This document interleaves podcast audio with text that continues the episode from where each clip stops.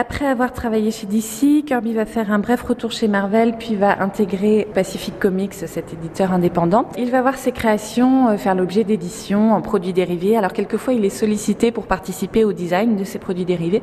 Quelquefois, ça se fait totalement hors de son contrôle. Dans les années 80, au début des années 90, Kirby continue à travailler sur des projets un petit peu mineurs ou différents. Il va euh, dessiner une mini-série qui accompagne la sortie de jouets euh, issus du quatrième monde. Il va travailler sur les décors d'un film qui finalement ne se fera pas.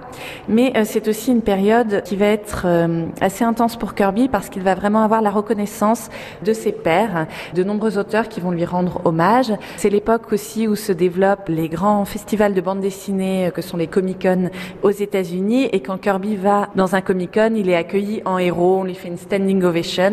Donc voilà, il va voir quand même la fin de sa carrière qu'il a créé des personnages, un style qui ont énormément marqué et ça, ça va être très important pour lui. Kirby était marié à une femme euh, très forte, Rose, euh, qui a un, rôle très important euh, dans sa vie, qui va elle aussi le canaliser, contribuer à, à, mener sa carrière. Il a plusieurs enfants, mais les droits des créations de Kirby n'appartiennent pas à sa famille, ils restent propriété des maisons d'édition. Donc il y a eu des procès assez retentissants, notamment contre Marvel dans les dernières années.